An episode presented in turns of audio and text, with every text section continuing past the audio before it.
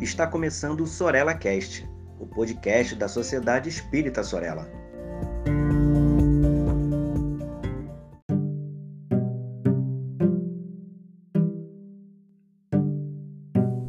Olá, pessoa que está me ouvindo. Seja muito bem-vinda a mais um episódio da série Espiritismo e Sociedade, do podcast da Sociedade Espírita Sorella. Para iniciar, eu queria fazer uma pergunta. Será que a pessoa que tem útero, mais precisamente a pessoa que é socializada como mulher, que tem um útero saudável, se não tiver filho, quer dizer, se não optar por ter filho, ela está falhando numa missão?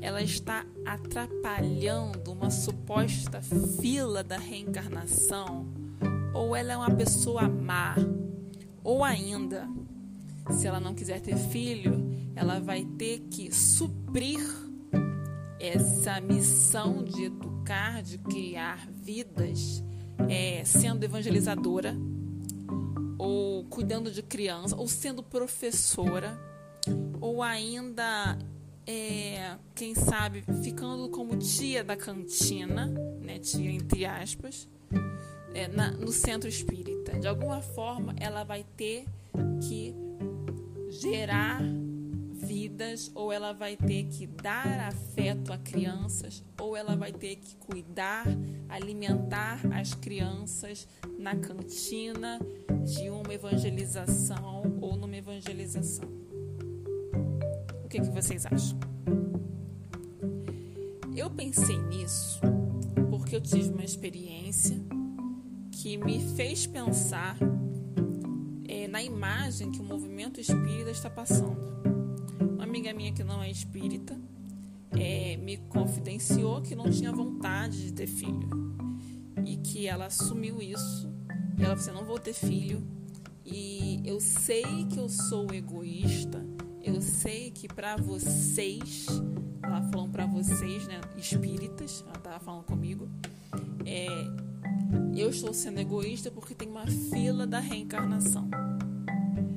Eu eu fiquei chocada com o que ela me falou.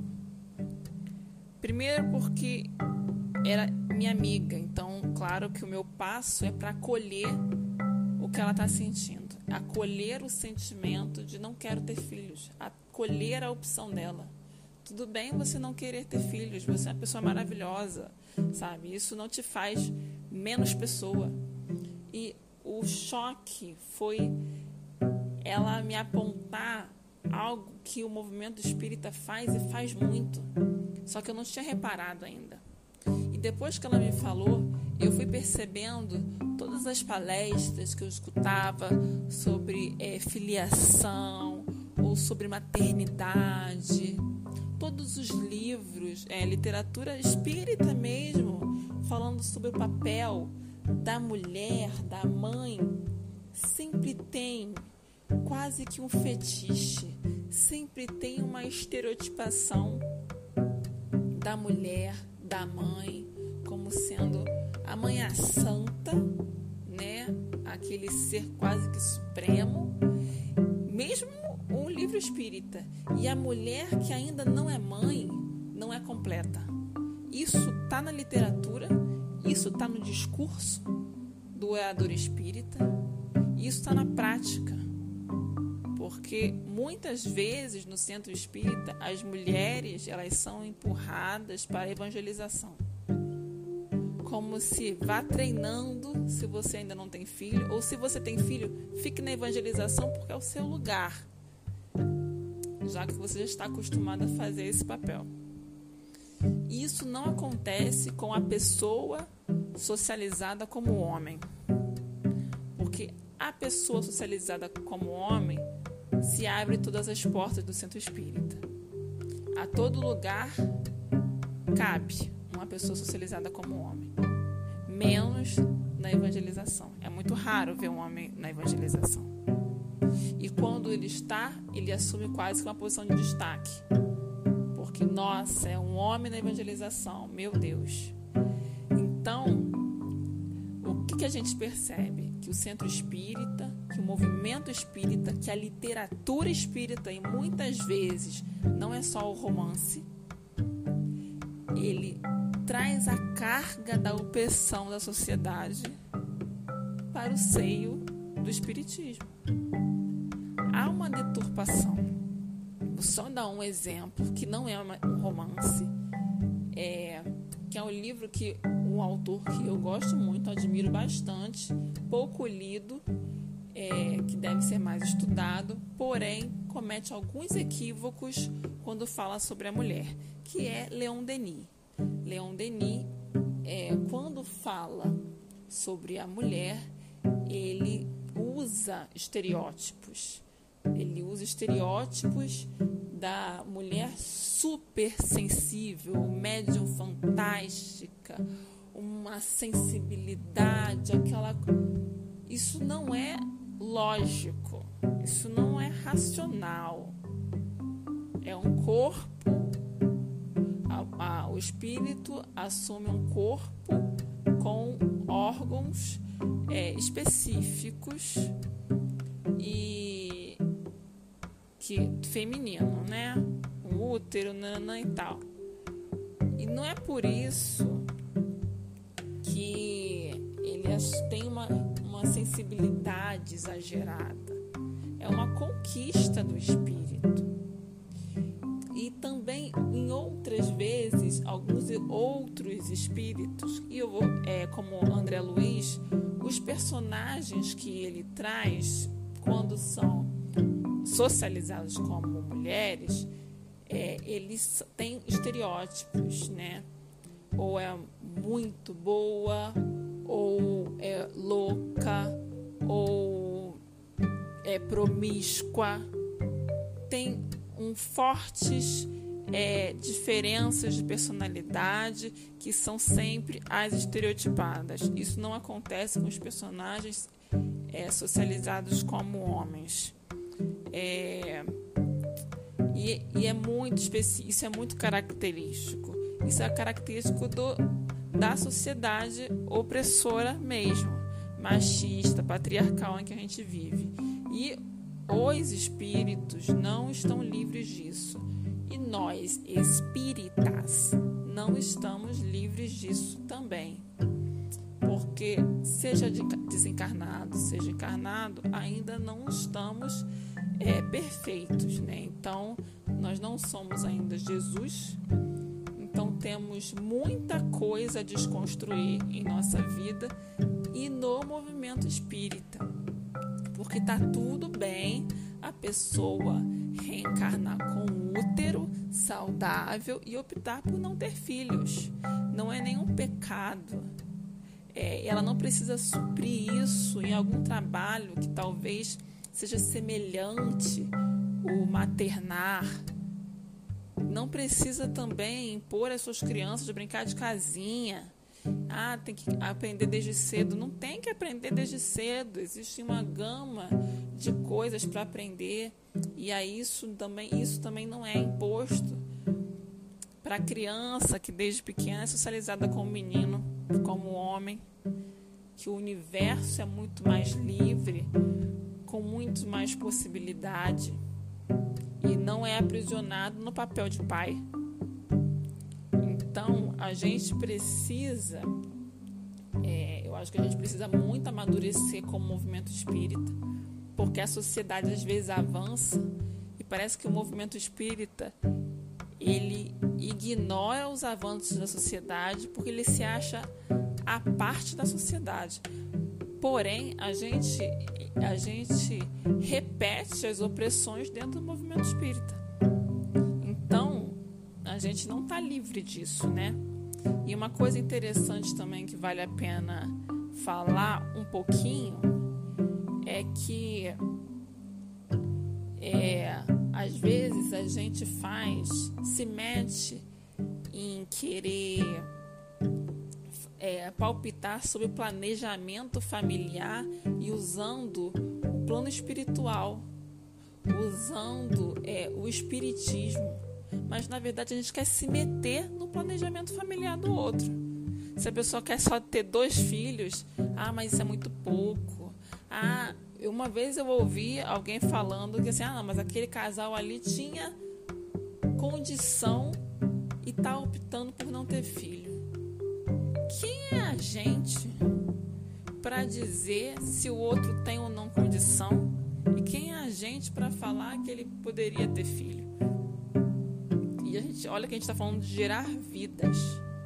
A gente nem está entrando na discussão da adoção, que eu acho que é muito negligenciada e pior, é quando discutida no movimento espírita, traz uma carga preconceituosa ou é, idealizadora, que é a adoção. Por que, que eu vou falar isso? Porque a adoção ela não é muito estimulada. Muito triste isso. E quando ela é feita, parece que a pessoa que adotou virou santo. Quando na verdade ele só está virando pai ou virando mãe. E só, ponto, acabou. Constituição de uma família. A legislação brasileira impede que a gente trate filhos de forma diferente. O adotado e o não adotado, eles são exatamente iguais. Porém, no movimento espírita e em outros círculos, a gente gosta muito de frisar: ah, o filho do coração. Eu não gerei, mas é meu filho do coração. Ninguém quer saber. E se quer saber, não deveria, porque isso não muda nada. É seu filho, ponto, acabou. Você não tem que ficar se valorizando. Você não é pessoa melhor porque você adotou. Você é mãe ou você é pai, enfim. Isso parece que é uma falsa humildade. E tem outro ponto também que eu já ouvi muito é falar que ai não adota não, porque isso, essa pessoa, essa criança é, veio para outra família e você vai estar tá se metendo no planejamento familiar. Olha que insanidade. Insanidade não é a palavra correta, porque são mesmo ninguém é. Mas que, que deturpação do Espiritismo, que deturpação de Jesus. Não adote porque você está entrando num plano. Olha, olha só. A gente tem mais ou menos 5 mil crianças e adolescentes aptos para adoção no Brasil. 49 mil famílias aptas para adotar. A conta não fecha. Se a conta fechasse, não teríamos nenhuma criança e adolescente aptos para adoção. Mas o que está acontecendo? Primeiro,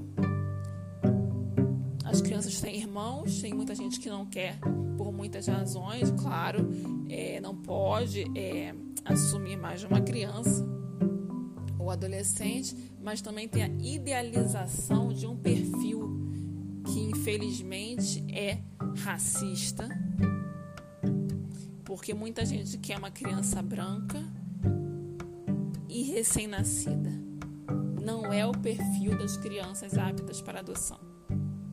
E eu não vejo um movimento dentro do, do movimento espírita para que essa fila ande. Ao contrário, eu vejo assim: essa criança não é para você, porque você está assumindo às vezes um problema. Olha só, olha que falta de caridade. É uma criança, é um adolescente que está ali para receber uma família. E do outro lado é uma família querendo uma criança e um adolescente. E no meio tá, às vezes está quem? Tá o orador espírita falando assim: "Ah, aquilo ali é um problema". Gente, e é, é cada cada coisa que acontece no movimento espírita que eu acho que contando o pessoal de, de fora não acredita. E às vezes se escutar vai achar que o movimento espírita inteiro é assim. É por isso que a gente tem que falar e criticar. Porque a gente tem que ser o contraponto e a gente tem que agir de forma diferente. Porque imagina quantas pessoas já não foram afetadas por esse tipo de discurso. É, então a gente, vai, a gente vai ficar por aqui, porque senão vai ficar muito longo também esse podcast, né? Então, gente, é... quer ter filho? Tenha. Gerando ou não gerando é filho. Nada de filhinho do coração. É filho.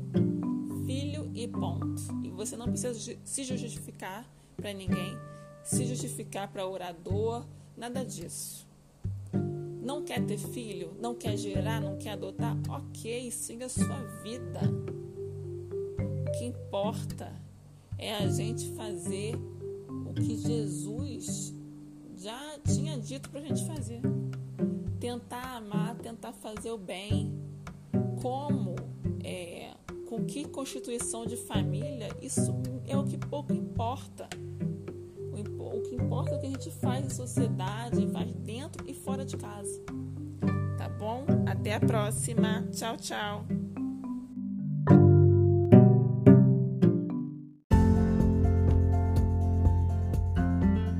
Siga a Sociedade Espírita Sorella nas redes sociais, Facebook e Instagram. Inscreva-se em nosso canal no YouTube e fique por dentro de nossa programação.